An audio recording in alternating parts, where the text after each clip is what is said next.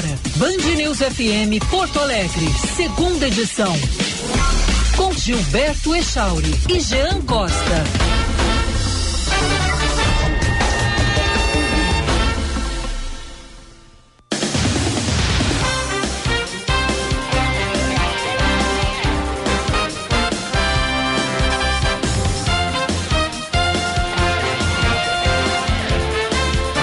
11 horas 2 minutos. Bom dia, bom dia. Você que liga o rádio a partir de agora. Estamos começando, iniciando segunda edição desta segunda-feira. Hoje é dia 12 de dezembro de 2022. Tá chegando o final de ano. A gente tá na antepenúltima semana do ano. Percebeu isso, Gia Costa? Bom dia. Bom dia, Gilberto. Bom dia aos nossos nobres ouvintes. E olha, Tá reta final. fim de ano? Tô feliz com esse final de ano, tô numa semana particularmente hoje extremamente decisiva, né, em algumas mesmo? questões. Entrega do a entrega não, a apresentação do trabalho de conclusão de curso, tem a premiação do Ari, né, que a gente tá voltando aí com a Band depois de cinco anos sem sem ter um projeto, um melhor, um trabalho concorrendo. Momentos aí extremamente Demais. importantes. Explica aí pro nosso ouvinte, tu tá te formando em? publicidade e propaganda, já sou formado em jornalismo, né? Me formei no comecinho de 2020, teve lá a formatura e tudo mais, e logo depois, cerca de oito dias, não, dez dias na verdade, veio a maldita pandemia, né? Ah, que até é. então segue nos impactando, os números é um dos destaques de hoje também, importante a gente trazer por aqui. Rio Grande do Sul voltando a ter um crescimento nesses dados. Uhum. Acabei me formando, tô ah, em jornal, nesse meio tempo emendei uma outra graduação em publicidade, aproveitava metade das disciplinas, né? Metade? Pô, foi bastante. É, metade porque eu fiz algumas eletivas nesse meio tempo. Os currículos mudaram muito, né? Fiquei, são quase 10 anos na instituição, nove meses, nove anos, 10 meses. Na verdade, Quase 10. quase 10 anos, né? Fevereiro completa 10 anos, dia 25. Mas é uma história à parte, né? Emendando duas graduações e agora com o prêmio Ari, né? O prêmio aí, o principal prêmio de jornalismo do Rio Grande do Sul, Olha a gente aí. concorrendo, Band concorrendo num projeto bacana que eu fiz sobre Porto Alegre no início do ano. Ah, os alguns- 250 anos. é né? a série de reportagens, né? Tá Boa, concorrendo. Momentos aí decisivos. Peço torcida dos nossos ouvintes e espectadores que estão nos acompanhando. Pra mim é um momento extremamente significativo, Tem especialmente como votar esse. lá ou não é, não são, não é o público Não geral tem. que vota? se dependesse do público geral, olha, até daria, É. daria para ter uma fezinha maior, né? Brincadeira Tá- à tá grande parte, mas o pessoal tá se manifestando de uma forma muito bacana nas redes sociais. Eu confesso, inclusive, que não esperava. Então, tô muito feliz com, com esse ponto, né? A gente acaba fazendo a postagem ali nas redes sociais, o pessoal se manifesta. Mas é uma situação à parte, né? Que legal. Parabéns, Jean, é, pela tua pela tua segunda graduação e também por estar concorrendo nesse prêmio, o Prêmio Ari, Valeu, que é o, o principal prêmio né, da, da, da imprensa do, do Rio Grande do Sul. É muito legal. 11 horas e 5 minutos. Felipe Vieira segue em férias e o Gia Costa me faz companhia até a volta do Filipão aqui ao segunda edição, que está entrando no ar nesta segunda-feira num oferecimento de Centro Clínico Mãe de Deus. No Centro Clínico Mãe de Deus, você e seus familiares contam com mais de 160 médicos em mais de 60 consultórios modernos e equipados. São mais de 30 especialidades atendendo os principais planos de saúde e particulares. Centro Clínico Mãe de Deus, cuidando da sua saúde. Ligue agora, marque a sua consulta 3230 2600. 3230 2600. Graduação Unicinos, matricule-se agora e ganhe até 30% de desconto para cursos híbridos e presenciais. Confira as condições em unicinos.br barra graduação. Natal é época de, de união e solidariedade. É momento de comemoração em que a felicidade toma conta de todos. Então, que tal aproveitar para ajudar quem mais precisa? A campanha Rio Grande contra a Fome da Assembleia Legislativa é uma ótima maneira de você fazer o bem e encher o prato de muita gente. Quem doa alimentos, doa esperança. Conheça os pontos de coleta de doações em riograndecontrafome.al.rs.gov.br e faça o Natal de muitos gaúchos e gaúchas bem mais feliz. A Durg Sindical também está promovendo a ação Natal Solidário contra a Fome. Desde a pandemia, a Durgs já doou cerca de um milhão de reais em cestas básicas para combater a fome. Agora, temos que unir forças. Participe também do Natal Solidário Adurgs. Informações em adurgs.com adurgs.org.br e nas redes sociais Adurgs Sindical educação pública de qualidade. E Sommelier Vinhos está com a gente também, já pensou? presentear aquela pessoa que você gosta nesse Natal com um vinho da Sommelier, passe em uma das três lojas aqui em Porto Alegre, na Passo da Pátria, na Aureliano de Figueiredo Pinto e na Avenida Nilo Peçanha, de segunda a sexta, das, 8 da das 10 da manhã até as 8 da noite, e no sábado até as 7 da noite, sem fechar ao meio-dia. Acesse também o site sommeliervinhos.com.br e fique por dentro ali das novidades, várias ofertas, várias dicas muito legais sobre os vinhos no site da Sommelier. São 11 horas e 7 minutos. Daqui a pouco tem o Josh Bittencourt para a gente falar de trânsito também aqui na Band News. E esse calorão, hein, Gia Costa? Tu que tá chegando um pouquinho depois, né? Já pega o calorão Já rua, né? pega né? o calorão, vem o sol danado, inclusive reforçando aquela recomendação, né, da última terça-feira, passem protetor solar, porque na rua tá terrível, são 37 graus na rua, passava agora há pouco 37, em né? direção, pelo menos a sensação térmica na rua era de, de 37, né? Alguns dos termômetros aqui, daqueles, daqueles relógios que a prefeitura disponibiliza, tava apontando coisa tá feia, tá quente demais, tá horrível. E a tendência é de que é. piore, é, né, é. Aqui no, no Morro Santo Antônio, 32,6 agora. E deve estar tá mais mesmo, porque esse termômetro aqui, ele geralmente está um pouquinho abaixo do que está na área central, na zona norte, zona sul.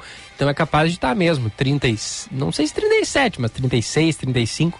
Também esses termômetros de rua, às vezes, eles estão um pouquinho desregulados. Né? Desregulados, né? né? Tem é. isso também. Isso foi, claro, pegando ali no trecho, indo em direção pela Protásio, que pela Band estava pegando uma caroninha. Daí eu até chamou, até chamou a atenção comentar com quem estava do meu lado. Bah, 37 graus agora pela manhã. Era, isso era 9 40 e alguma coisinha da manhã. Tava chegando já perto da Band aqui em direção ao morro, né? Então me chamou muita atenção tá crítica a coisa, né? Mas é, lá é. na Serra também, passei final de semana em Caxias lá com um grupo de amigos.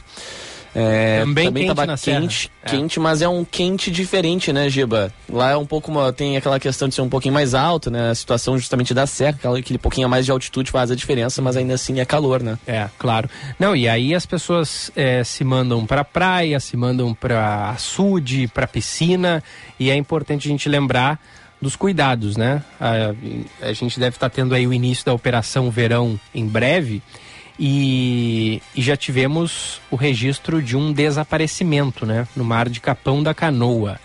Ah, o Corpo de Bombeiros está realizando buscas a esse homem de 20 anos. Desapareceu nesse domingo ali na praia de Capão. Segundo informações dos bombeiros, uma guarnição foi acionada por volta da uma e meia da tarde do domingo para salvamento de três pessoas ali na praia de Jardim Beira-Mar. As pessoas estavam dentro entre as guaritas 64 e 65, justamente na área que, conforme os bombeiros, não possui salva-vidas. Quando a equipe chegou ao local, duas dessas três pessoas já haviam saído do mar. E a terceira, né, esse homem que está desaparecido, ele seria parente dessas outras duas pessoas.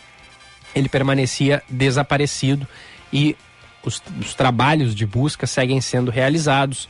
Apoio do Batalhão Ambiental da Brigada Militar e do grupamento aéreo da Brigada Militar que segue sobrevoando ali o local com um helicóptero. A gente torce, né, para que essa pessoa seja é, encontrada com vida o mais breve possível. E fica o alerta, né?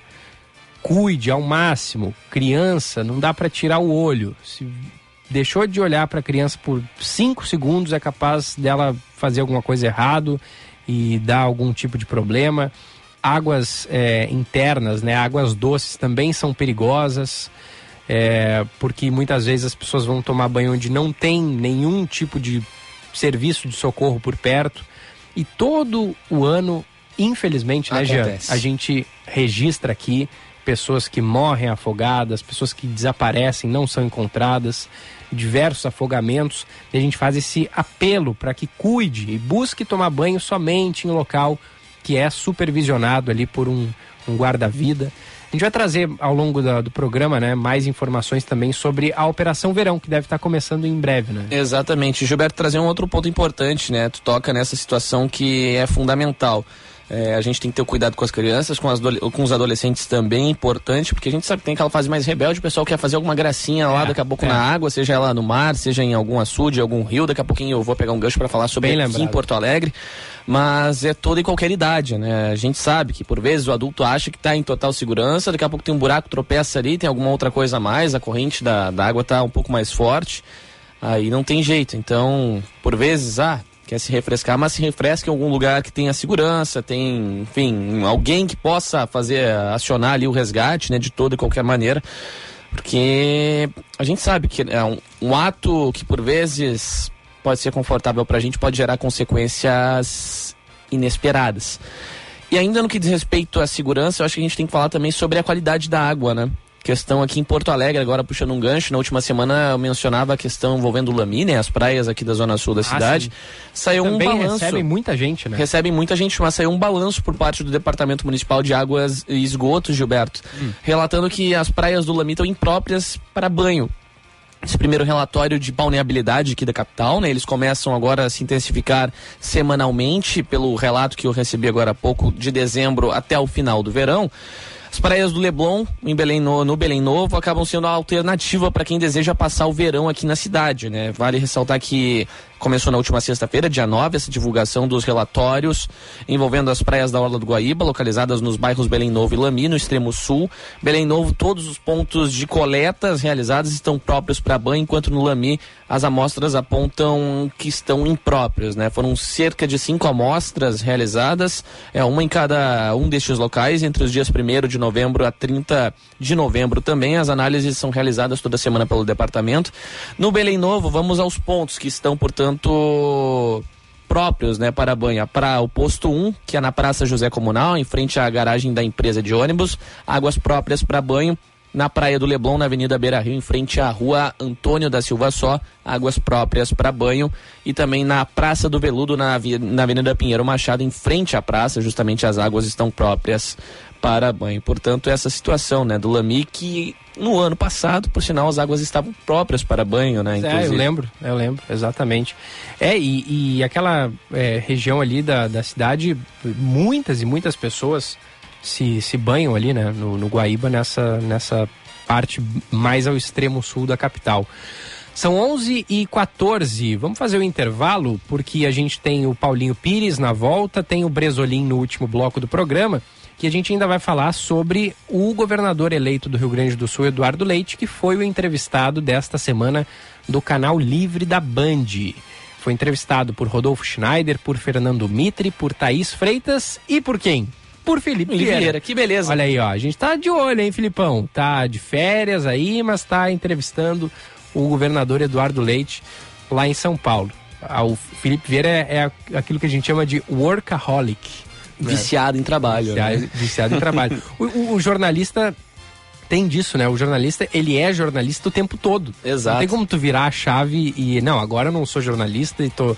Né? Se, se, a notícia cai no teu colo e tu tá de férias, pô, né? Não tem como, né? Tem um amigo nosso, o Rolim, que costuma dizer que é a nossa cachaça, né? É, exato. Essa é a nossa cachaça, o nosso vício. É. Tem que fazer. Então a gente vai pro intervalo e vai tratar dessas questões na volta. Antes tem o trânsito. Seu caminho. Quem acompanha ele, Josh Bittencourt. Gilberto, o fluxo melhorou um pouco pela BR-116, mas ainda tem trânsito bastante congestionado para quem vai em direção ao Vale dos Sinos, começando essa lentidão logo depois do viaduto da Unicinos e segue depois do, da ponte sobre o Rio dos Sinos até o acesso para o bairro Charlau, quem vai acessar ali RS 240. Uma alternativa é pegar a Avenida Unicinos e depois fazer o trajeto por dentro de São Leopoldo. É o caso da Avenida Mauá, que flui bem melhor que a BR-116. Entradas e saídas a Porto Alegre já fluindo bem, apesar que tem relato de acidente agora na trincheira da Ceará. E aí, claro, deixa o trânsito um pouco mais carregado ali nas imediações do laçador. Sistema CFC e CRCs, a profissão contábil atuando pelo desenvolvimento sustentável do país. Gilberto. Valeu, valeu, Josh. 11 h 16 já voltamos. Você está ouvindo Band News FM Porto Alegre, segunda edição. Hora certa, na Band News FM. Oferecimento Sommelier Vinhos. Sua melhor experiência para comprar vinhos. Na Nilo, Bela Vista e Menino Deus, sem fechar ao meio-dia. 11:16. Com o Natal se aproximando, é chegado o momento de reconhecer clientes, colaboradores e amigos. E nada melhor do que presentear com vinhos ou uma linda cesta de Natal. Presentes sempre marcantes e inesquecíveis.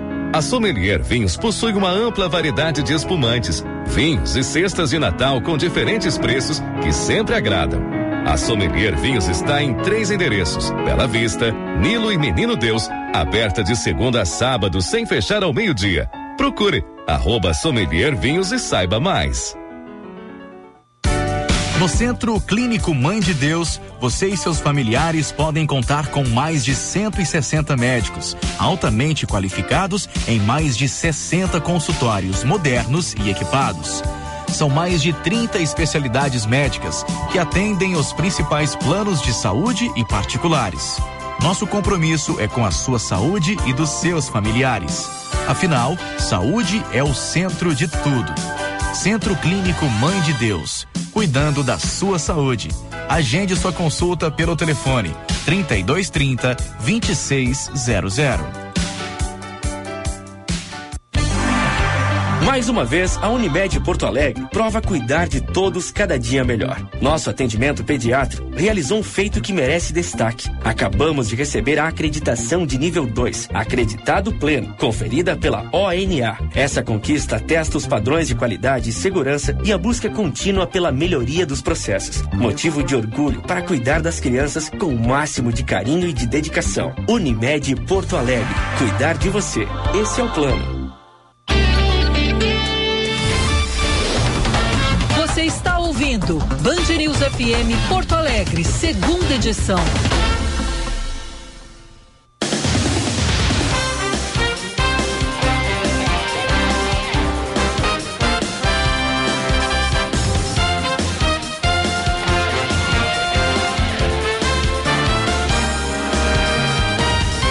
Onze e 18, 33 graus, está marcando aqui o termômetro do estúdio da Band News FM. Não que tá 33 dentro do estúdio, senão a gente já tá derretendo aqui dentro, mas tá 33 graus aqui na rua. E é claro, em outras regiões da cidade, temperatura até mais elevada. Vamos dar uma olhadinha aqui nos outros pontos do estado, saber a temperatura de momento. Ó, 34 graus agora em Uruguaiana.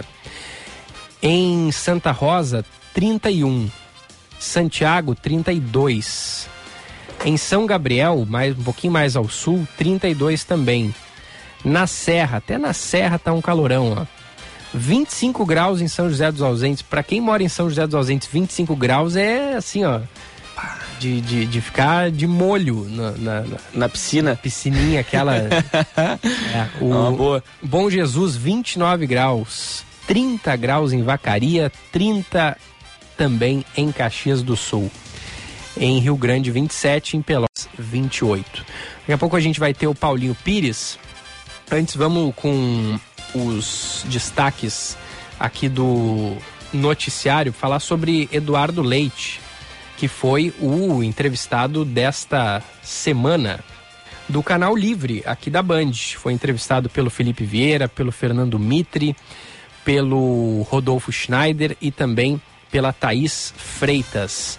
E no primeiro bloco, Tucano foi questionado sobre por que não apoiou Lula ou Bolsonaro para tentar a reeleição aqui no Rio Grande do Sul. Vamos ouvir o que ele disse. Olha, eu me recuso a ser sintetizado por esta polarização que não me representa. Eu tenho um governo que nós fizemos no Estado, que apresentou resultados. Nós defendemos para o Brasil uma alternativa a essa polarização e não é razoável que nós transformemos a disputa do Estado numa reprodução da disputa nacional. Aliás, pouco se discutiu o Estado. Quem vivenciou a eleição sabe do que eu estou falando. A gente abordava um eleitor e a primeira pergunta, antes de ser, mas o que, que você pensa sobre o funcionalismo, sobre as privatizações de empresas ou sobre os investimentos nessa ou naquela área? A primeira pergunta é: está com Lula ou está com Bolsonaro? Como se isso sintetizasse né, o pensamento político nacional. Logo depois, o questionamento foi sobre o que significa ter recebido apoio do PT e se há alguma relação entre o seu governo e o partido. Vamos acompanhar. Do ponto de vista programático, especialmente em forma de organização do governo, do ponto de vista de privatizações, concessões, né, enxugamento da máquina, temas econômicos, forma de gestão da economia, somos muito diferentes, o PT e a posição minha e do PSDB. Mas acho que o que contou para receber esse apoio do PT foi justamente a forma como nós sempre nos comportamos com respeito às diferenças. O reconhecimento de que em cada um dos seus deputados não estava ali um inimigo a ser abatido, mas sim um representante da população para quem eu também governo como governador. Então eu tenho a obrigação de dialogar com eles e buscar construir convergência mínima. Além do desafio estadual, Leite também assumirá a presidência nacional do PSDB em fevereiro. E ele falou sobre o papel que o partido vai representar em meio ao governo Lula. Mas o papel do PSDB, na minha opinião, deve ser o da oposição responsável. Não que obstaculiza simplesmente para impedir o governo, constranger, dificultar, mas aquele que exige, pela diferença programática que a gente tem, respostas para determinados itens que a gente não está vendo. Por exemplo, teto de gastos. Eu entendo que precisa ser feita por, pela condição emergencial, que o Bolsa Família precisa de, de se manter nos 600 reais, que seja revista aí a regra fiscal do teto de gastos. Mas é importante que o governo apresente algumas respostas sobre qual será a sua diretriz de política fiscal que aponte no médio e no longo prazo uma convergência aí, uma, um, um, equilíbrio da despesa e da receita que faça com que a dívida sobre o PIB não se amplie, né? A proporção é. da dívida sobre o PIB. E isso não está sendo respondido. Ao final do primeiro bloco, Leite disse que, por enquanto, não vislumbra nenhuma candidatura para as próximas eleições. No segundo bloco, o governador eleito foi questionado sobre os nomes de cinco ministros anunciados por Lula na última sexta-feira. Na avaliação do Tucano, os futuros comandantes das pastas são experientes e capacitados para os respectivos cargos. Para Leite, a maior indefinição está justamente no Ministério da Fazenda, já que Fernando Haddad não tem um histórico de atuação na economia. Eu tive menos convivência com o ministro anunciado para a Fazenda, Fernando Haddad, mas tenho respeito pela trajetória dele também. Considero um sujeito de bom diálogo, de capacidade política também. Agora, assim, como não tem a tradição né, diferentemente de um economista que já tenha uma atuação uh, histórica que permita a gente entender o que pensa e como vai conduzir. Então, vai ser muito importante que o mais rápido possível sejam dados os sinais pelo novo ministro e pelo presidente eleito de, afinal, quais serão as regras que vão orientar a, a, a política fiscal deste governo. E sobre o Ministério da Defesa, que será comandado por José Múcio, Leite foi questionado sobre qual relação espera que haja entre Forças Armadas e governo federal. Eu tenho a impressão, Mitre, que essa coisa de chamar as Forças Armadas para um possível golpe de Estado foi muito mais de civis, que são, ah, assim, aficionados pelos militares do que dos próprios militares. Uh, nas próprias Forças Armadas, uh, nunca percebi um, um, espírito nessa direção uh, de não reconhecimento da eleição, de contestação ao resultado ou qualquer coisa. Pelo menos não no sentido de haver isso permeando assim as estruturas das é. forças armadas e mesmo dos comandantes. É, dos comandos ter, operacionais. É, você diz. pode ter localizado alguma postura, né, que pode ser criticável aqui ou ali, mas institucionalmente eu não vi as, não as Forças Armadas capturadas por este discurso. Logo na sequência, Leite foi questionado por Felipe Vieira sobre o ICMS dos combustíveis. Dentro dessa questão, o ICMS dos combustíveis, como é que fica? Vocês vão pagar a conta de ter que aumentar o ICMS, vocês, governadores? Uh, é importante sempre dizer, não existe um dinheiro do governo ou do governador. É o dinheiro da saúde, é o dinheiro da educação, é o dinheiro da segurança, dos investimentos nas diversas mas frentes. Quando a gente olha a bomba lá e vai subir o preço, a gente vai culpar alguém. Perfeito, mas o Rio Grande do Sul tinha, Felipe, tu conheces bem essa realidade, há cinco anos, o, o, o ICMS sobre a gasolina era de 30% Mais no. Rio Grande do Sul.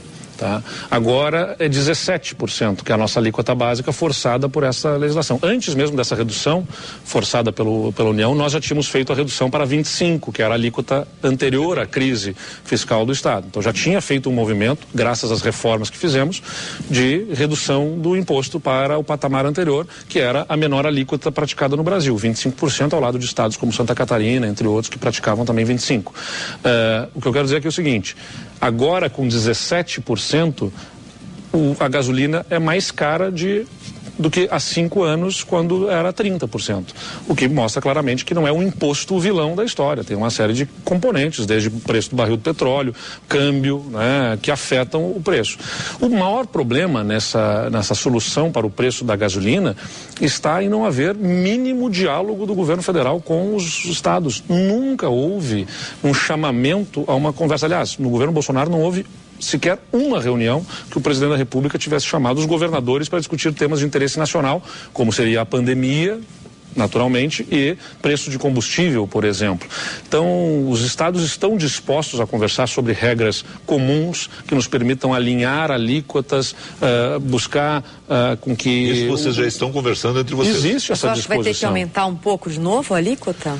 Ou apresentar uma outra alternativa, porque nós não desejamos que se aumente. Eu defendo a redução desta carga. Agora, dizer que a gasolina é essencial e precisa ser parametrizada com a alíquota básica, não me parece um argumento razoável, porque nós temos, inclusive, no Brasil, uma política de eh, restrição ao uso do diesel a determinados tipos de veículos, justamente porque o Brasil subsidia, através de redução de impostos, o diesel. No Rio Grande do Sul é 12% a alíquota do diesel, por exemplo, uh, que é o que transporta desde os alimentos, as mercadorias, até os passageiros no transporte público. Então, a gente já tem para aquilo que é essencial, o transporte das mercadorias, da alimentação, da, dos passageiros, da população, uh, subsídio na essencialidade do diesel. Agora, a gasolina está tirando dinheiro, como eu disse, essa redução de imposto, da educação, da segurança, vocês, inclusive para a população mais vocês pobre. Têm reunião, vocês têm reunião com o presidente Lula já tive nos primeiros 15 dias, como ele tinha falado. Ex né? Exatamente. Esse assunto vai estar na ah, pauta. Naturalmente. Você imagina que vai estar nessa pauta? Não, naturalmente isso virá a pauta. E imagino, pelo que o presidente tem falado, que virá também a discussão sobre uh, o que é mais importante em obras e investimentos públicos federais nos estados, entre outros temas. E você acompanha a reapresentação da entrevista completa hoje, às 11 horas da noite, aqui na Band News FM.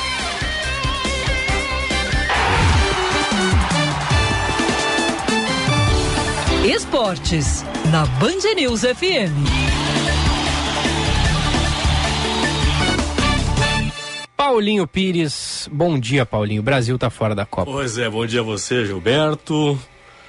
Já ouvintes, realmente ah, uma decepção total na sexta-feira. O Brasil acabou sendo eliminado da Copa do Mundo, jogando mais uma vez melhor. Foi assim contra a Holanda em 2010, jogamos melhor que a Holanda, fomos eliminados lá na África do Sul. Foi assim contra a Bélgica em 2018 na Rússia, fomos eliminados pela Bélgica. Foi assim contra a Croácia agora em 2022 no Catar e fomos eliminados pela Croácia. A partir de agora, prometo para mim mesmo, não quero mais ver o Brasil jogando futebol. Quero que o Brasil passe. Não jogar feio, horrível, jogar nada, jogar por uma bola. O importante é vencer. Paulinho, tem um negócio que está me incomodando há um bom tempo é, em relação a essas eliminações frequentes da seleção brasileira nas quartas de final, teve na SEMI também em 2014. Todas elas estão relacionadas às seleções europeias. O que está acontecendo, Paulinho? Existe explicação que a gente possa encontrar para que Eu só isso acho, ocorra? Vou responder rapidamente. Eu acho que é só uma. São, uh, digamos, coincidências, na verdade. A eliminação foi, uh, são coincidências. Porque o Brasil passou por dois europeus agora. Passou pela, pela Sérvia, passou pela, pela Suíça. E o Brasil só não ganhou no tempo normal da Croácia. O Brasil empatou com a Croácia. Né? O Brasil não perdeu para a Croácia. Perdeu nos pênaltis. Nos pênaltis aí. Quando vai é. para decisão por pênaltis, eu até estava vendo o seguinte: o Brasil errou, na verdade, foi quando acabou fazendo. Aliás, o que o Brasil, durante toda a Copa do Mundo, errou de gols. Isso não pode acontecer. Em determinado momento, essa conta chegaria. E chegou contra a Croácia. O erro do maior do Brasil foi quando fez o belíssimo gol com o Neymar e aí podia ter dado uma segurada. Fica na defesa. Não precisa se mandar para ataque. Nós conseguimos tomar um gol de contra-ataque, ganhando o jogo. Ganhando, né? Nós estávamos classificados, faltando três minutos para terminar a partida. O Brasil classificado tomou uns gols de contra-ataque. É. É. Faltou ali uma, uma casca, né? Uma malandragem. Exatamente. Ó, pessoal, vamos dar uma segurada, né? Não vamos subir todo mundo, tá? tá? O Neymar sobe, sobe o Rodrigo e Anthony que, que entraram bem na partida, ó. Nós três vamos pro ataque, o resto fica defendendo, pessoal. Não, o Brasil perdeu a bola no ataque lá, dá pra ver certinho. O Brasil estava com a sua linha defensiva no- exatamente na metade do campo. Tomou o contra-ataque e gol da Croácia. É. E o papel do Tite, hein, Paulinho? Porque tá sendo um dos principais criticados, né, por essa eliminação. O que, que tu acha? É, o, o, o Tite tem a sua parce- é, parcela, parcela de culpa, um percentual de culpa na eliminação do Brasil. Não coloca o Tite como principal responsável pela eliminação. Os jogadores também dentro de campo foram incompetentes. O Brasil teve várias chances contra a Croácia no tempo normal, na prorrogação de fazer um score, um placar melhor, mais avantajado, mais elástico para passar de fase e acabaram não fazendo esse placar elástico. Então eu divido aí entre os jogadores e a comissão técnica. É, eu, assim, é, me incomodou um pouco ter colocado, não ter colocado o Neymar para bater o primeiro pênalti, né? Eu acho que isso pesa porque o Neymar é um dos melhores cobradores de pênalti do mundo. É, eu concordo contigo, mas é o seguinte, né, Gilberto? Até agora não se sabe ao certo se o Neymar pediu para bater por último, se bater primeiro, não, não, não se tem essa informação correta ainda. Já tem uma informação dizendo que o Neymar pediu para ser o último cobrador, assim como foi nos Jogos Olímpicos do Rio em 2016, para ele ganhar a glória de bater o último pênalti da classificação do Brasil. Então não se tem, na verdade, o, o que realmente aconteceu. Agora, se foi, se a decisão foi do Tite, foi errada. É, até porque, né, Paulinho, tem ah, aquela mudança da regra que a, a, a ordem pode ser alterada, né, É, durante as cobranças. Antigamente, até 2002, na cobrança de pênaltis, os técnicos precisavam mandar para, no caso da Copa do Mundo, para a FIFA, ó, o pessoal, o delegado da partida ali, meus batedores são Paulinho, Gilberto, Jean, Fulano, Beltrano, Ciclano. Agora não precisa mais. Uhum. Pega a bola e vai lá bater, certo? Só não pode repetir a cobrança, claro. Então, da- então quer dizer que quando o Marquinhos foi pra bola, no quarto pênalti do Brasil, se ele errasse, acabou, como de fato aconteceu, o Neymar podia ter dito, não, não, esse é o decisivo, Sim. então eu... Como poderia ter dito no segundo pênalti, por exemplo. tá? Sim. Quando houve o. Quando o Rodrigo errou, o Neymar poderia. Ah, agora o segundo é comigo, vamos fazer esse pênalti. A qualquer momento ele poderia ter batido. Segundo pênalti, terceiro, quarto ou quinto. Já o Messi foi de primeira, né? Foi o primeiro a cobrar pela Argentina contra a Holanda, foi lá, bateu, fez a parte dele. É. Eu até entendo, eu vou dizer pra você que eu até entendo o fato do Neymar ser o último, justamente por ter aquela, aquela questão da pressão, mas ali no momento que errou uma, acabou o fator É, pressão. é. né? Ah, e pênalti Sim, a pressão aumenta. Sim. Quando você acaba errando, como foi o caso do Rodrigo, acabou errando, a pressão muito grande para o Brasil. O Brasil, os batedores seguintes sabiam que não podiam errar mais. É. Era pra ser o Thiago Silva ou o Casemiro naquela primeira cobrança. É. É, um jogador experiente, no mínimo, né? Qualquer um que tivesse ali mais experiência, enfim, mas aí é muito fácil agora, que É. já perdeu. Depois do Se- acontecido, Se, o né? Rodrigo tivesse feito o gol, ninguém ia estar dizendo que tinha que ter sido um cara mais experiente. É aquele negócio. É, o guri não tem culpa Ou, também. se- né? ou se, por Convenhamos. exemplo, tivesse acertado e o Neymar batido- tivesse batido o quinto pênalti 5x4, mas ia dizer assim, É. pô, realmente, o Neymar é o cara, nos deu a classificação. É que, infelizmente, nós vivemos de resultado. né? Nós somos resultadistas, não adianta. É, é. Não adianta. Bom, Paulinho, agora teremos Argentina e Croácia, amanhã às quatro da tarde, e depois de amanhã, quarta-feira, França e Marrocos. E aí, Paulinho? É, com, com base no que eu vi até agora na Copa do Mundo, acho que a Argentina passa, mas não vai passar no tempo normal, claro, é uma opinião, não vai passar no tempo normal, vai, vai depender ou da prorrogação ou dos pênaltis para passar pela Croácia. Que dependa da prorrogação, então, porque a Croácia nos pênaltis está imbatível. É, né? é, é. Para a Argentina é bom que garanta então na, na prorrogação. E no outro jogo, mesmo que o Marrocos faça uma grande campanha, o Marrocos sofreu um gol. Só um gol na Copa do Mundo, foi do Canadá. Venceu o Canadá por dois lá na fase classificatória. Foi o único gol que E Marrocos contra, né, sofreu. Paulinho? E Exatamente, é. Foi o único gol que sofreu. Mas mesmo assim, acredito que a França, que joga um belíssimo futebol, É. vai passar no tempo normal. A zebra tem limite, né? É, É. é limite. Agora, também se Marrocos passar pra final, bom, aí eu vou dizer o seguinte, Marrocos tem que ser campeão do mundo. É, Não, aí tem Aí, ser. aí, Aí- tem que ganhar o Mundial. aí tem que Se ganhar. passar da França, bom, aí Eu tem que ganhar o confesso pra vocês que eu tô torcendo por uma final entre Croácia e Marrocos. Mas sei que não vai acontecer, né? seria Teríamos um novo campeão, no caso Não, do se mundo. acontecer, eu raspo a minha cabeça ao vivo aqui na Band News. Olha aí. Muito bom. É, eu. E, e- bom. Copa do Mundo, não sei se tem mais assim algum ponto que vocês queiram ressaltar em falar de Copa ou deixa eu falar mais amanhã. É, eu acho que é isso, né? Focar na dupla Grenal se, se agora. tem o lado positivo, claro, chegar à semifinal é positivo, mas se tem um lado positivo do Marrocos ter sofrido apenas um gol, a Croácia que está nas semifinais só venceu uma partida na competição até agora. É. E foi justamente contra o Canadá. O Canadá foi a única seleção que marcou um gol no Marrocos e o Canadá foi o único time que conseguiu perder para Croácia. Pra Croácia. Olha aí. Bom, então, Paulinho, depois da Copa do Mundo é gauchão. Isso. E aí no Inter a gente tem o Mário Fernandes, está chegando, no Grêmio já chegou reforço, né? Deixa eu começar pelo momento aqui. O Reinaldo, há pouco, deu uma entrevista coletiva no CT Luiz Carvalho de apresentação. Foi apresentado o Reinaldo, 33 anos. Basicamente, ele foi perguntado pelo repórter aqui da Rede Bandeirantes, o Matheus Dávila, qual o Reinaldo estava chegando para o Grêmio. Porque um jogador com 33 anos tem a questão física, a questão ah, clínica, a questão também técnica. Ele disse que jogou na temporada atual 2022 50 partidas pelo São Paulo, se considera e na plenitude física e técnica para jogar pelo Grêmio 2023. E também ressaltou a vontade de trabalhar que tinha com o Renato como seu comandante, que está realizando um sonho. Primeiro, de trabalhar com o Renato e depois também de jogar pelo Grêmio. Isso lá no tricolor. Mário Fernandes, houve essa disputa aí nos últimos dias, uma disputa grenal, o Grêmio sustentando que, quando foi consultado pelo Jorge Machado, que é o empresário do Mário Fernandes, e pelo próprio jogador, a informação que vem da Arena é que Mário Fernandes e Jorge Machado pediram um milhão de reais, a base, um milhão de reais para que o Mário jogasse pelo Grêmio na próxima temporada. Caramba. Aí o Grêmio não aceitou. O Inter fechou com o Mário Fernandes. O que, que vem do Inter? Aí que tem a- essa questão. Alguém está mentindo. Ou os azuis mentem, ou os vermelhos mentem. Algum lá tem mentira. O Inter afirma que vai pagar um pouco de salário, um pouco menos de 500 mil reais, vou arredondar assim, 450 mil reais, podendo chegar com os gatilhos de produtividade a 700 ou 800 mil. Então, como é que ele pede um milhão para o Grêmio e aceita jogar por 450? Vamos botar aqui a produtividade 750 a 800 mil reais. Então, esse cálculo não está batendo. Um dos lados está mentindo. Mas o certo é que o Mário fechou com o Inter e vai jogar no Internacional. Aliás, jogar. Vai ser reserva do Inter. Isso é uma outra questão, né? Mas ele não joga na zaga também?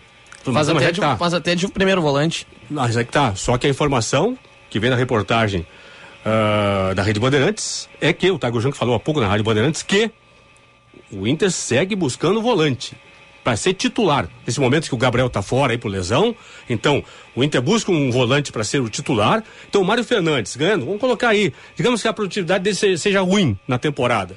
Vai ganhar de 450 mil a 500 mil reais para ser reserva. Vamos combinar que ele não vai tirar a titularidade do Bustos. Não, não tem como. Não vai ser titular na zaga, tendo Vitão e Mercado? Em tese, não. E também o Moledo na reserva. É, um, um primeiro reserva, um Moledo. Então, é, esta condição também fica um, pouco estranha. De novo, agora, agora vem aqui um. É uma dedução, pessoal. Não é informação. Ninguém falou sobre isso. O que eu vou falar agora. Será que o Inter não está vendendo bustos? É, pois Ah, é. é uma interrogação? Pode ser. É uma interrogação, não, não é informação. Eu estou aqui fazendo uma leitura. Por que o Inter vai contratar um jogador de quase 500 mil reais por mês, sabendo que ele vai ser reserva, ou na lateral, ou na zaga, ou até como volante, né? É. Alguma coisa não está fechando. É. O, o, de saída no Inter, a gente vai ter o. O Johnny saiu ou não? Ainda não. Não, não. Não, não tá certo Não, ainda. nem né? Johnny, nem Maurício. Mas o Tyson As- vai as sair, propostas oficiais não chegaram ainda.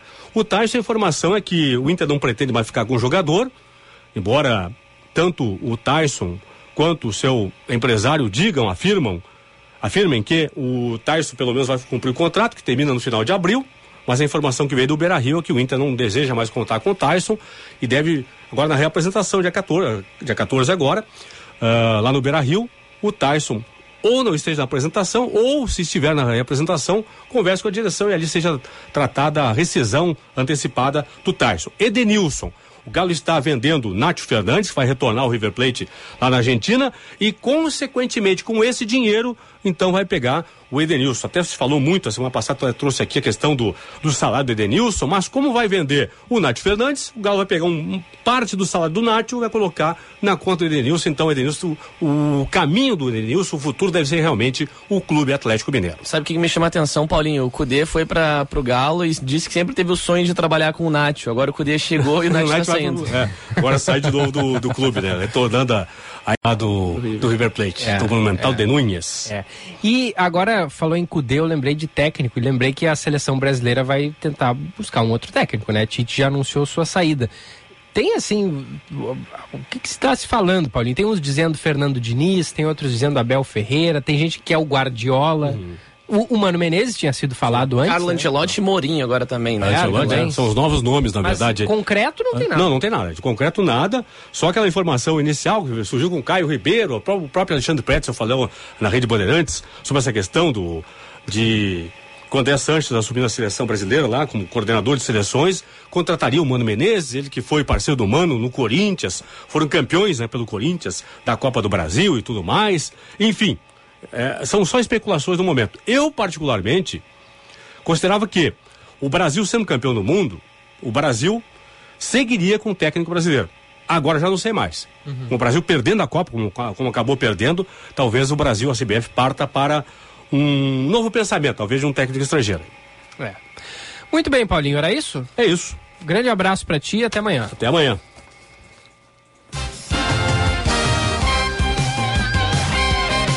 Daqui a pouco tem o César Bresolim com o Band Motores aqui no segunda edição. São 11 horas e 41 minutos. Tem mensagem de ouvinte pelo nosso WhatsApp, Gia Costa? Tem Qual é o número?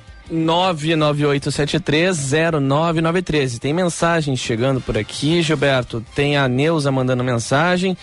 Bom dia, Chauri Jean. Como as coisas funcionam, eu estou achando muito bom que o presidente da Assembleia Legislativa do Rio Grande do Sul, ela se refere ao Valdeci Oliveira, que é do PT, vai assumir o governo do estado enquanto o nosso governador Ranolfo Vieira Júnior estará em Brasília. É uma ação bacana, né? Tem- teve a transmissão do cargo no começo da, no final da última semana.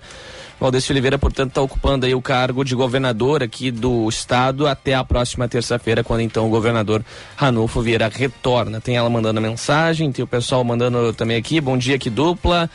Eh, no Sarandi está 34 graus. Deixa eu ver, tem mensagem chegando por aqui.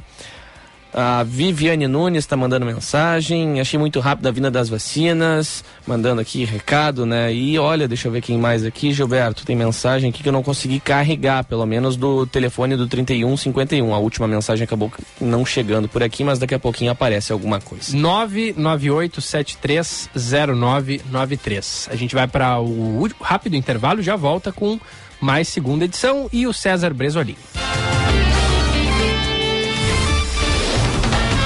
Você está ouvindo Band News FM Porto Alegre, segunda edição.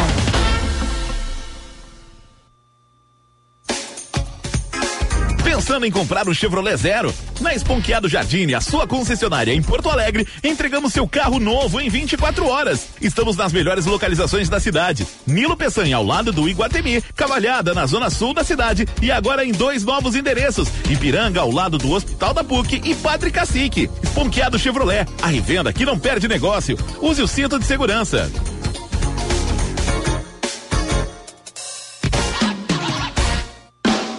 Se você cidade, tudo que você precisa é confiança e qualidade. É Baterias Excel, com tecnologia exclusiva. Baterias Excel, a melhor alternativa. O melhor custo-benefício. Baterias Excel. Energia além do que você espera. Grupo IESA apresenta Seleção de ofertas. O Brasil entra em campo e quem ganha é você. Aproveite as super ofertas que escalamos para você sair de carro novo. Acesse ofertas.grupoiesa.com.br e confira as melhores oportunidades. São todas as marcas do grupo. Aproveite. Grupo IESA. Vamos juntos. Juntos salvamos vidas.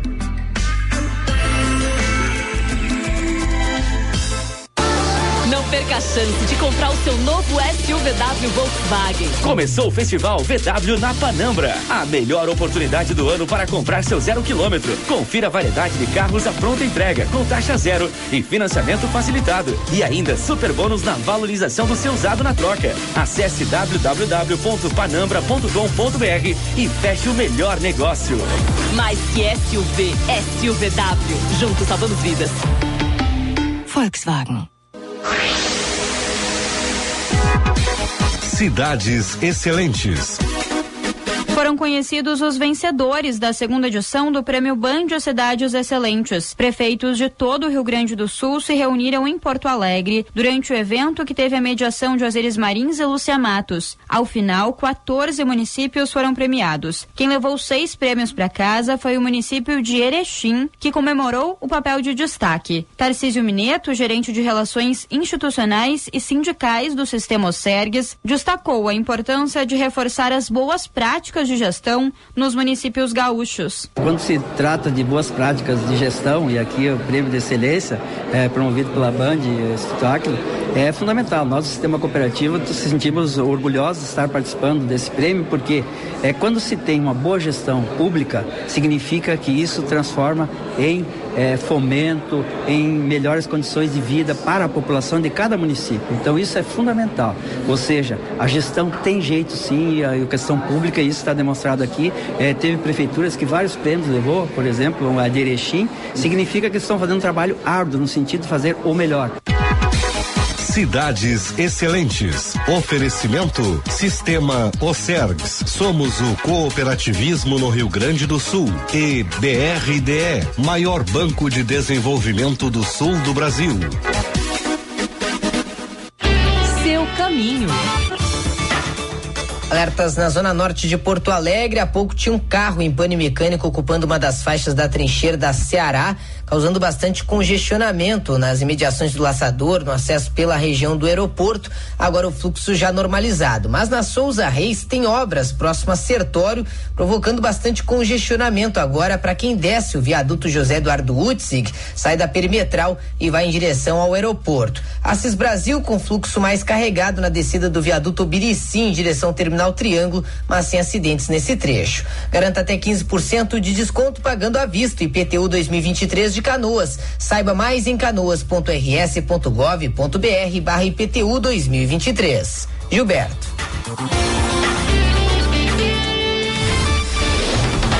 Você está ouvindo Band News FM Porto Alegre, segunda edição. 11:47, 33 graus a temperatura aqui no Morro Santo Antônio. Centro Clínico Mãe de Deus cuidando da sua saúde. Unicinos, matricule-se, ganha até 30% de desconto. A Durg Sindical promovendo a ação Natal Solidário contra a Fome. Informações em adurgs.org.br nas redes sociais. A Durg Sindical, Educação Pública de Qualidade.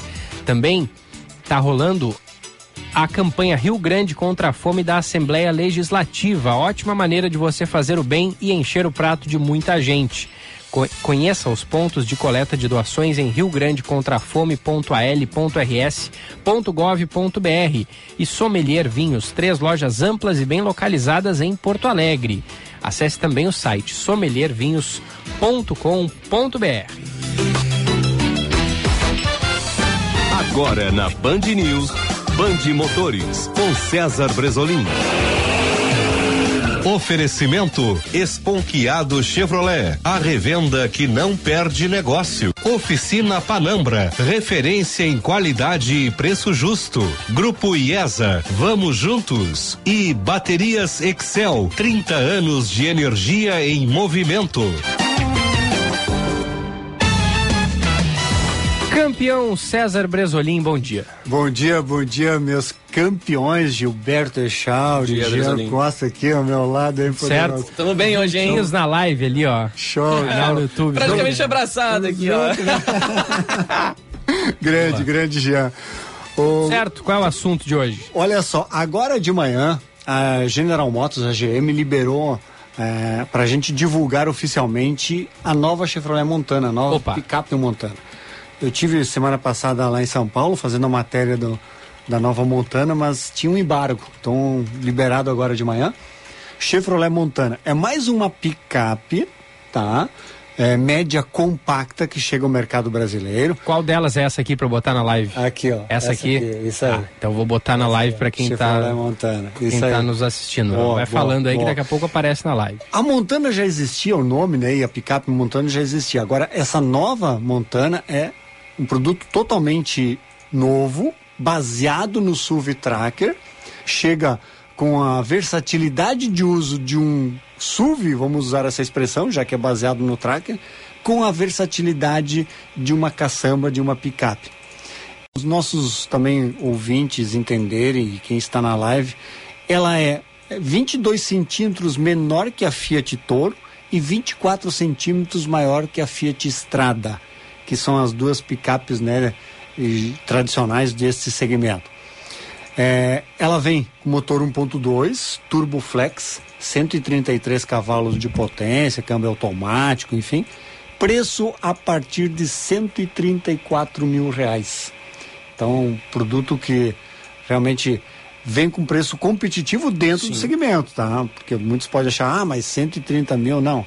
Dentro do segmento vem com preço competitivo. Aí ela, ó, bonita, hein? Linda, né? Linda, Bonitaça. Daqui a pouco vai chegar na live aqui pro nosso espectador acompanhar também. Quem tá no WhatsApp quiser com- sintonizar lá no YouTube, na Band RS. É, não, já, já tá, já, já Belíssima. tá, tá na live aí. Corre lá e, e, e- e dá uma olhada. Dá quanto? Quanto? 134 mil, a partir de 134 mil reais, tá? É um produto interessante. A gente vai ter matéria no Band Motores da TV Band, né? Neste final de semana, sábado às 10 horas da manhã.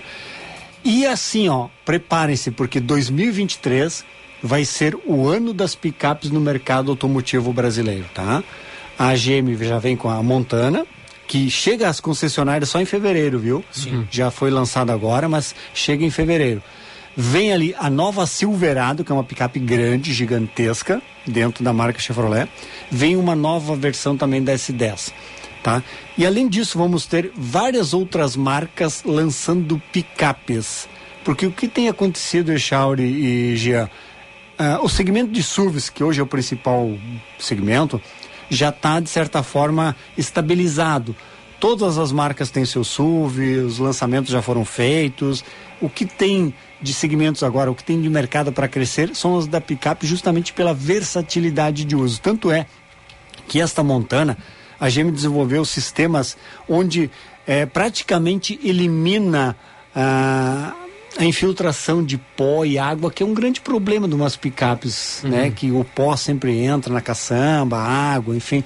Então, ela tem versatilidade, que ela tem vários kits que formam praticamente gavetas, né? Dentro da caçamba. Então, permite que você viaje com mala ou vai ao supermercado, pegue sacolas, larga lá na caçamba e fica bem acomodado.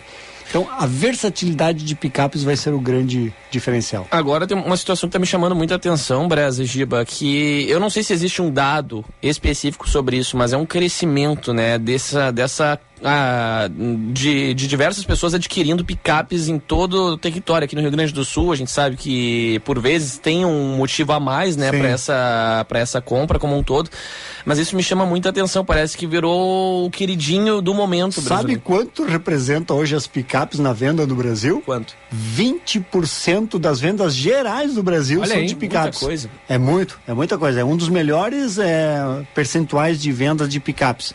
E vai crescer mais porque hoje nós temos, olha só, Jean e Shauri, nós temos as picapes pequenas, que são as derivadas de automóveis, as picapes médias compactas, por exemplo, né, a Montana que a gente está vendo aí, a Toro, as picapes médias, que é Toyota Hilux, Volkswagen Amarok, Ford Ranger, enfim.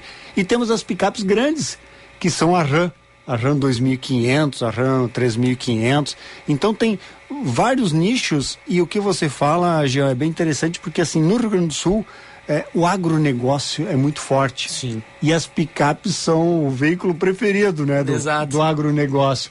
Então, muito em função também do 4x4, né? Sim. Então, a versatilidade de você ter uma picape que vai na fazenda, seja usada na cidade, pode ir no shopping com a picape, pode ir na Essa fazenda. flexibilidade que garante, É. né, dá uma certa tranquilidade para quem está fazendo a compra. É um retorno com um investimento, é, o investimento ele é bom, mas tem um retorno muito rápido e prático também, né, Brasolino? Sem dúvida, sem dúvida. E a partir de março, a Ford vai apresentar a picape Maverick híbrida. Então vai ser a primeira picape híbrida do Brasil. Então a gente tem falado, né, Chauri, muito aqui sobre carros elétricos. Eu ia te perguntar se tinha picape elétrica. Aí, lá fora, sim, aqui no Brasil ainda não, tá? Uhum. Começa com a Maverick híbrida, praticamente, eu acho que final de fevereiro, início de março. E tem sim projetos de as picapes elétricas virem para o Brasil. A própria Ford F-150, a GM tem picape elétrica lá nos Estados Unidos. Então, é, é um caminho sem volta, tá? Uhum. Os elétricos, a tecnologia elétrica vai chegar também nas picapes. Então, vamos ter picapes elétricas em breve, sim. É uma tendência, né? Eu lembro de, de um. Eu acho que teve um programa que. Não sei se o Giba estava de férias, né? Porque a gente conversava sobre isso, Brasil. Foi no meio desse ano que você É. já falava sobre essa tendência para 2023, né? É um mercado que está estabelecido de fato, e é o que vai definir o futuro, basicamente, acho que no meio automotivo, né? Sem dúvida. Hoje, por exemplo, os eletrificados, né? Olha ali, ó, essa Silverado. Essa aqui. É, É a elétrica. Elétrica. Elétrica. EV, elétrica. Vou 100% botar na- elétrica. vou põe, botar põe na na live live aí. É, Jean, ah, os elétricos ou os eletrificados, que aí você junta o 100% elétrico e o somente, digamos, híbrido, né, com motor gasolina e elétrico, isso é. Hoje, todas as marcas praticamente têm alguma opção de modelo, tá? E algumas marcas, por exemplo, a Jack Motors, tá? E a Volvo já não comercializa carros a gasolina ou diesel no Brasil. Só elétricos ou híbridos. Então você vê que marcas como a Volvo, que hoje é uma das principais marcas do mercado global, no Brasil só vende eletrificado, é, é sinal de que eles estão bem, digamos, por dentro do- da tendência do mercado e o que vem é isso aí. E aquela questão também, né? Importante, ah, mas é caro, Jean, César, eh, Gilberto, sim, é, mas a tendência é que com o tempo também acabe diminuindo esse valor, né? Que, Tem, tem estudos, Jean, tem estudos que mostram que em 2026 o preço do carro a gasolina e o preço do carro elétrico vão ser iguais.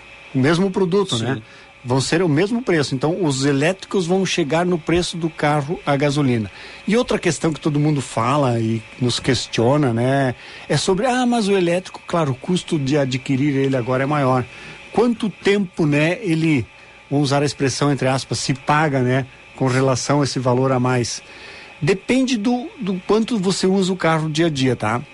Mas tem uma conta, inclusive estou testando aqui o Quid elétrico, o Renault Quid, que é um carro compacto de uso urbano. Se você andar, eh, digamos, uma carga diária com ele no, no elétrico, em três anos você tira essa diferença de preço na aquisição do a gasolina hoje, que é 70 e poucos mil contra 140 do Sim. elétrico. Olha aí. Então essa é a conta que todo mundo tem que fazer, sabe? E como é que é a manutenção de um carro elétrico? Bem menor. Bem menor porque ele tem muito, digamos assim, o número de itens de equipamentos é muito menor. Não tem troca de óleo, entendeu? É, Mas quando dá problema, não é mais caro? Olha, assim, ó, ó, o grande receio, o grande medo é baterias, tá? Ah, deu problema em bateria. Com, qual é o valor que eu vou tro- trocar? A bateria tem garantia de fábrica de 8 anos, mas ela dura 14, 15 anos, tá? Não se tem ainda, Chauri, um valor exato de preço de bateria, tá? Até esses tempos saiu na internet ali que um, um Fiat, né, teve Fiat 500 teve problema elétrico, teve problema de bateria, tiveram que trocar baterias, aí o custo do carro era, a bateria era maior que o preço do carro. Não é bem assim, tá? Tem muito fake na, na, na, na- na internet. O preço hoje, o preço hoje de baterias não está definido, depende de modelo para modelo e o tipo de bateria que é, tá? Mas hoje eles girariam em torno, sei lá, na- pegando lá fora, tá? Onde já tem mais trocas de baterias. Lá fora a bateria, por exemplo, de um Tesla, que é um carro de um milhão de reais, tá em torno de 400, 500 mil reais a bateria, que é muito. Ah, é muito. Mas é aquilo. São produtos novos, tem tecnologias novas, conceitos novos, que só vai melhorar mesmo quando tivermos uma escala de produção maior. Os primeiros é que vão pagar essa conta, Vão né, pagar mais, né? Vão, Claro, vão claro. pagar essa conta. Mas é uma tendência. Também não adianta ficar querendo remar contra a corrente, né? Os, os carros elétricos vão, vão dominar o cenário aí, né? Vão, vão porque assim, ó, as próprias montadoras, Jean e Chauri, elas têm é, a programação, muitas delas a partir de 2028, a partir de 2030 já não vão mais produzir carros elétricos. Então, meio que assim, ó, se você não quer o, o elétrico, você vai ter que ter outra gasolina e ficar anos, décadas com ele, entendeu? Porque não vai ter mais opção de carro zero a gasolina. Tá? Várias montadoras já têm esse planejamento. São poucas que, digamos, a partir de 2035 ainda vão continuar produzindo carros eh, a gasolina. Possivelmente alguns carros de nicho, tá? Carro muito esportivo, por exemplo, Ferrari, tá?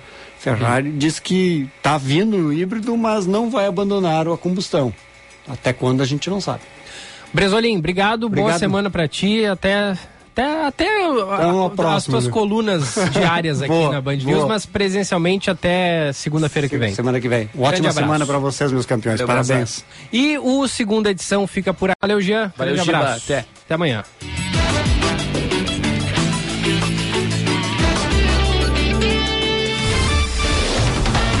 Você ouviu Band News FM Porto Alegre, segunda edição.